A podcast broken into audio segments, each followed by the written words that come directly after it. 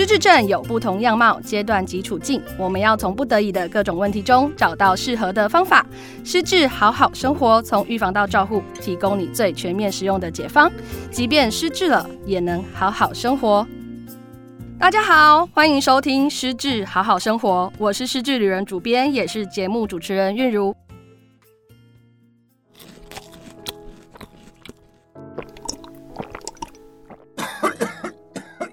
美食的视觉和气味吸引我们的注意力，享受美食更会带来身体和情感上的安慰。对于健康的我们来说，吃东西是一件非常自然的事。如果我将食物摆在你面前，问你怎么吃，你一定会非常疑惑的看着我，就这样吃啊？接着开始咀嚼食物，毫不犹豫的吃下去。所以也一定无法想象，台湾有超过四十万名六十五岁以上的长者正在经历吞咽困难问题，其中还包括失智症和巴金森病患者。他们也一定没有想过自己有一天吃东西会变得这么样的费劲。今天我们要针对吞咽困难的问题，探讨一日三餐伤脑筋，有吞咽困难的失智者怎么吃？邀请到本身是语言治疗师，对于解决吞咽困难问题也有丰富实务经验的实时乐语言治疗所王雪佩所长，欢迎雪佩。嗨，主编好，还有听众们，大家好，我是时时乐语言治疗所的王雪佩语言治疗师。今天很高兴一起来聊聊关于失智症照顾者，其实也最烧脑的就是如何呃备餐，还有喂食进食的这一块。是，谢谢雪佩。那在正式进入主题之前哦，我们想要先念一段呃失智人里面就是真实照顾者的留言，是他们常常遇到的问题哦。那照顾者的留言是这样子，呃，他说。呃，老大人已经失智五年多了，这一年来用餐时间不断的加长，一餐饭完食至少三个小时，在寒冷的冬天备好熟食，一会儿就冰凉了，根本顾不上美味可言。照顾者在备餐上面面临着极大的挑战哦。那从刚刚照顾者留言里面有提到，长辈吃一餐就要耗费三个小时，哎，若是一日三餐加上照顾者的备餐时间，其实光吃饭这件事情可能就占据到他们十个小时的时间。我觉得这个时间非常的惊人。吼，那失智人最近也做过一份吞咽困难的调查，在食物的准备上，其实还是有百分之八十的照顾者表示，虽然备餐非常耗时，但是他们最终最在意的还是长辈怎么吃才营养。那这个专业问题，我们就要来请教雪佩，请教雪佩有遇过就是这样子的案例吗？对，其实照顾失智症者的用餐是一件非常不容易的事情哦。那很多大家都希望长辈可以，呃，市政长辈可以吃得多、吃得好、吃得够快、够营养。那因为我自己本身是开业，所以可以常常收到呃照顾者直接打电话来咨询，然后也听了好多好多关于市政的照顾故事。然后我有听过，呃，家中啊，我也曾经也也去看过，家中准备好多好多的菜色，但是长辈可能只吃饼干、蛋糕，很沮丧，或者一口含在口中很久，那真的一天真的可能要花到十个，几乎全天都在。为了餐食这件事，那更严重，甚至到呛到啊，吞咽困难，甚至医生说要放鼻胃管哦。那呃，其实有几个重点，像刚刚所留言提到的，说啊，我们那个菜色是不是不够好吃，凉了，或是等等营养上面担忧。但其实啊，我们的国民健康署的前署长王英伟曾经说过一件很重要的事：高龄者要能够吃得下、吃得够、吃得对。诶，大家有没有注意到，吃得下摆在第一位？哦，能够吃得下是最重要的事。如果他不愿意吃，我们准备再丰盛、再美味、再营养的料理，其实也没有用。哦，所以呃，刚刚有听到的照顾者留言，听到说一餐饭至少要吃三个小时，加上备餐要耗十个小时以上，其实是我们在照顾师认长者，呃，还蛮常见所听到的一个问题。哦，那刚刚雪佩哦，其实有提到那个，就是吃得下、吃得够、吃得好哦。那吃得下是要摆第一位这样子。那照顾者在备餐上面时间为什么会这么如此的久啊？那它背后有可能原因是什么吗？就是请雪佩帮我们分享一下。是，呃，备餐可能只其实听起来不是主要问题，而是失智症长者呃在一餐里面吃的很久的这件事情啊。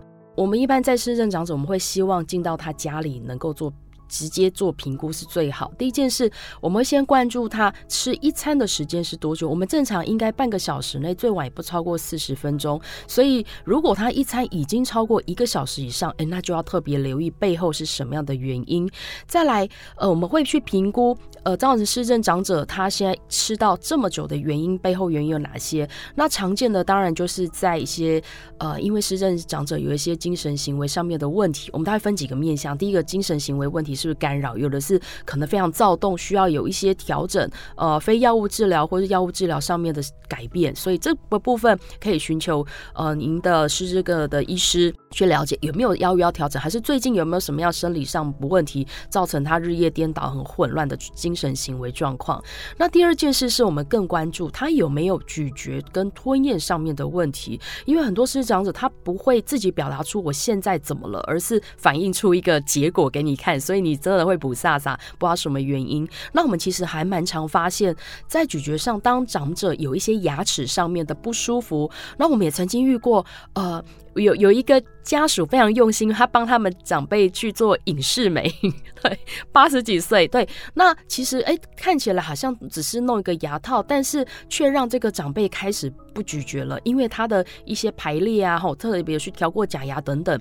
他会开始觉得这跟以前的咀嚼的形态不太一样，而开始就不吃或含在口中。那再来，呃，更严重一点就是可能他有存在的吞咽问题，吃东西容易卡在咽喉，哦，会不舒服等等，呛到。那甚至也很常遇到长辈吃一吃，嚼很久，然后又吐出来，把渣渣都吐出来，这也是我们很常听到的哦。所以我们会针对是行为这个部分，还是他的吞咽咀嚼生理本质的比较生理的问题，这两个面向我们会进行评估。那延伸到刚刚的问题哦，就是其实呃很多照顾者还是会很担心长辈其实就是吃不下，那怎么办？那他们就会非常的着急哦，就是会开始问那到底需不需要插鼻胃管这样子的问题？那到底照顾者需要这么着急的去做灌食这件事情吗？到什么样程度可能会可能会需要到鼻胃管？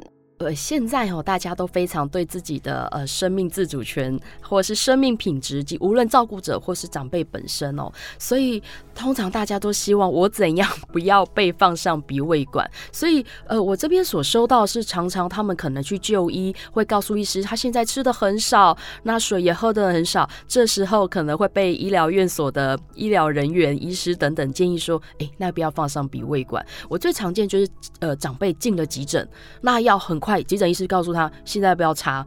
家属说：“好，从来没有想过这个议题。”对，那就非常的为难，所以有时候甚至在急诊就打电话到治疗所这边来咨询。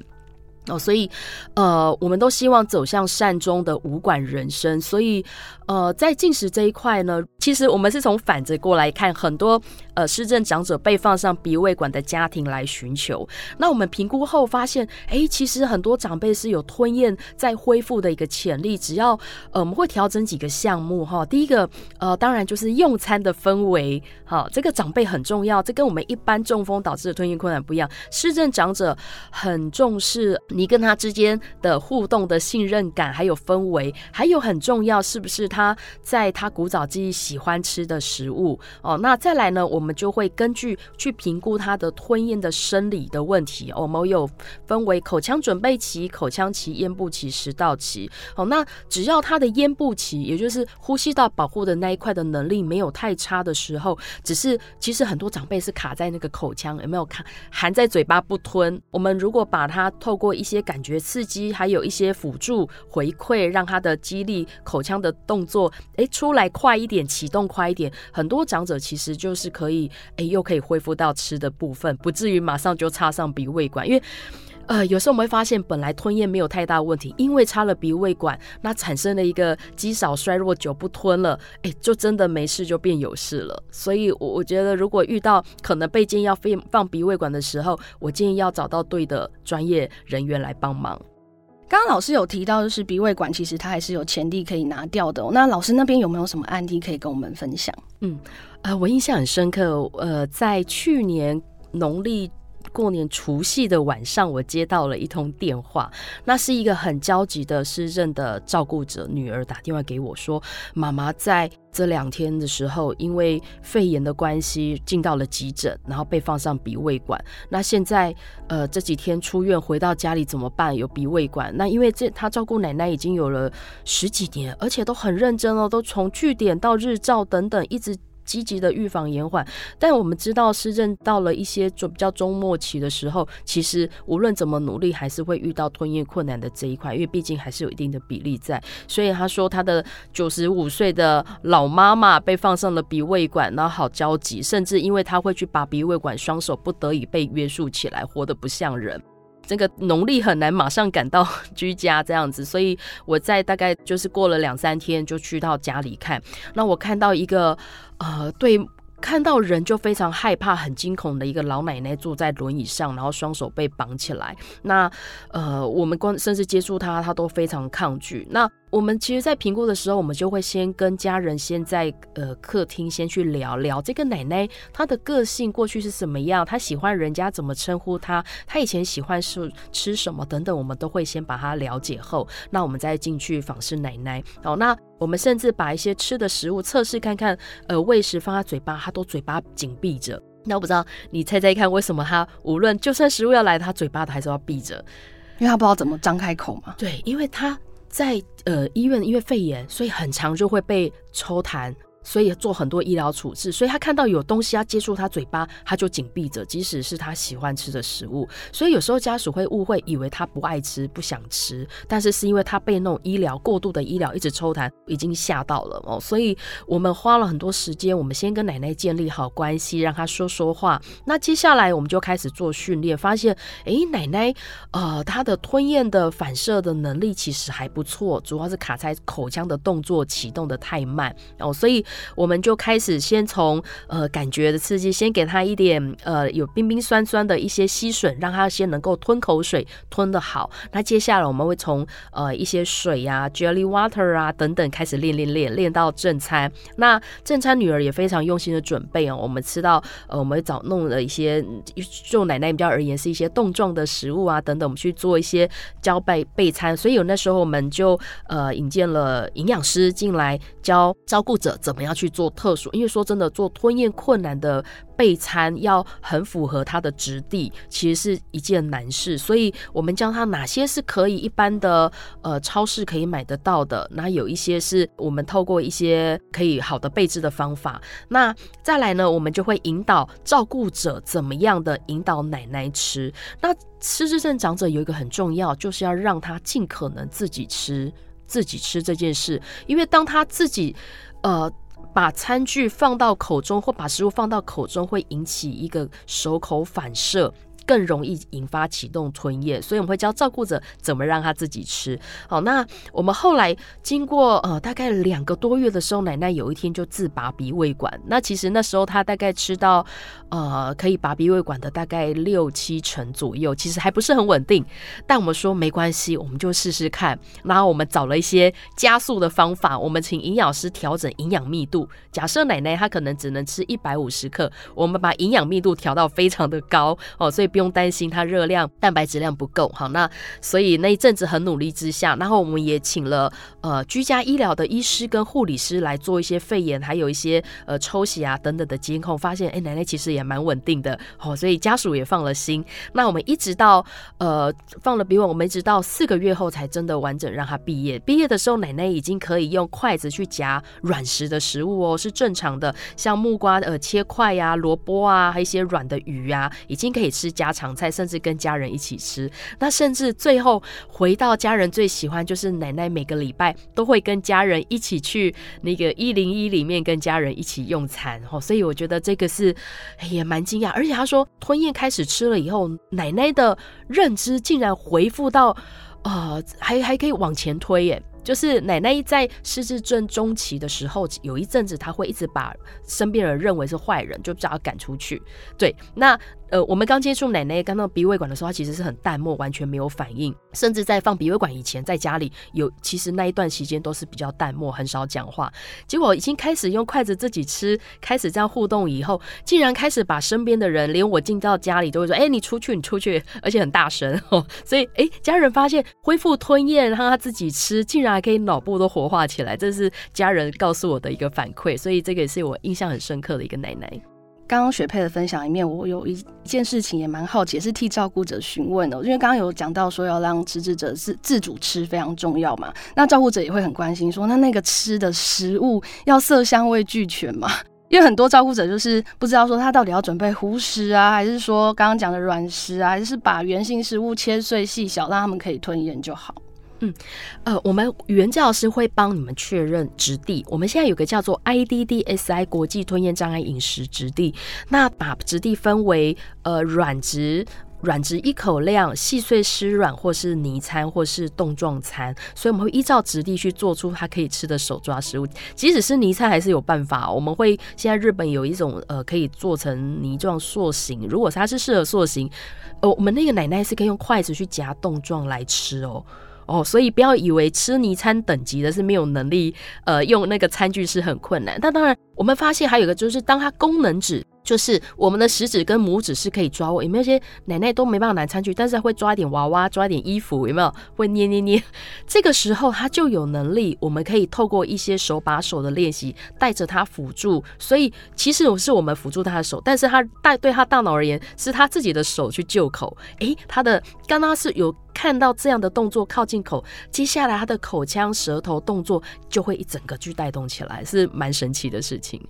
谢谢雪佩哦。我们最近是智人也有做一个调查，那这个调查里面有发现说，其实很多健康的民众也会关心吞咽困难的问题，所以想要请教，那一般民众未来是不是也需要去预防自己可能会有吞咽困难的这件事？呃，是现在的确有很多，我们从社区据点长者哦，呃，我们在呃在国内外的研究，其实六十五岁以上的长者，六十五岁以上哦，大概十位就有一位有轻度困以上的困难，轻度困难的问题，那但是常常被轻忽哈，所以啊，及早的预防延缓真的非常重要。我们我们其实在这一几年的 COVID-19 也发现说，很多失智长辈遇到的吞咽困难，并不是失智症本身带让他带来吞咽障碍，而是衰。弱跟极少的这一块，衰弱跟极少哦，所以这个在我们正常的老人家也真的要及早的为自己做准备。那我们很多看到老人家都去公园动手动脚，哎，健健身操嘛，但往往忽略我们最重要的。喉部的肌群哦，那所以口腔啊，喉部肌群，那我们常常的去训练。那我们现在有一些呃，从 YouTube，因为现在大家很习惯上网，我发现这个轻熟龄啊，熟龄族都很很厉害，所以上网像我们在语言教师全联会所做，在 YouTube 你就打吞咽健康操，呃，全名叫假巴里吞咽健康操哦。那呃，三餐饭前跟着做，这也是国健署所一起推广的。然后第二个呢，是有一个呃，我们有台。台湾咀嚼吞咽障碍学学会协助台南市卫生局所做的一个卫教手册，它有电子版哦，那也可以附上链接给大家。里面有很多是我们各专业的医师啊、或营养师啊、护理师、语言治疗师所编撰出来的，包含告诉大家，哎，什么样是警觉的状况，要应该要找谁，然后有没有家里可以简单做的三五样的动作，这个里面都有。那我们这个吞咽困难对于个人的健康的影响，就是可能比较有影响的部分是哪哪几哪几个部分呢？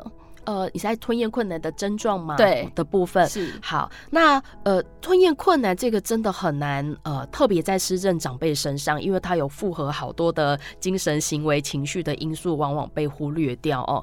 那所以照顾者可以先先来看一下，他吃的时间有没有变长了，要四十分钟以上，甚至到一小时以上。那再来呢？哎，以前本来可以吃的食物，现在必须要。剪碎，或是有的要搅打成泥，这绝对不是一个呃正常老化的一个部分。如果已经看到已经要打，已经那么果汁机、调理机要弄得很细碎打成泥，这绝对不是一个正常老化的现象。那再来就是，呃，有没有喝水？哦，像吃药、吞药卡卡的，喝水常呛到，一餐没有办法吃完，这时候这些警讯。不一定是正常老化的现象，赶快去寻求呃专科哈。那目前在处理吞咽上面的专科，第一个是复健科，第二个是耳鼻喉科的医师，再来这两个科别底下，再来是寻求语言治疗师进行评估跟做训练。对，找对的科别非常重要。哎，那这样子呃科别有没有顺序？就是要先比如说先去看复健科，之后复健科会帮你。推荐语言治疗师吗？还是这个流程是什么？是那如果在失智症，因为它属于比较是神经内科哦，有精神或神经内科方面，我建议会先找复健科医师。那复健一科每一科它都有专科嘛，所以你找到专长在吞咽的复健科医师。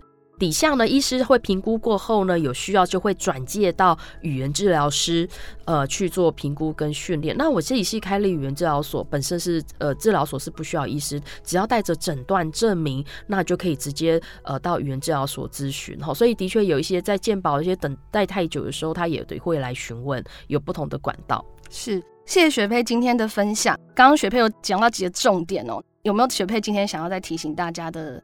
好，那第一件事就是多多关心长辈在吃的时候有没有一些异常的症状哈，像一些吞咽上面的困难呐，哦，然后是含在嘴巴不吞啊等等的。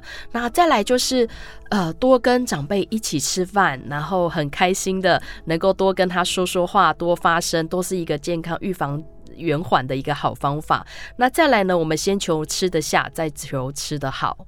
好，那刚刚提到三个重点哈，就是要去多多观察的是异常的症状。那第二个是多和长辈一起吃饭，好好吃饭，建立关系。那第三个呢，就是刚刚我们在讲到的，要吃得下、吃得够、吃得好。好，谢谢大家的收听，我是韵如，我是雪佩，我们下次空中见，拜拜，拜拜。失智好好生活。陪你好好过生活，欢迎加入失智旅人粉丝团，并将你的经历分享给我们。同时别忘了按下节目订阅，更新不漏接哦。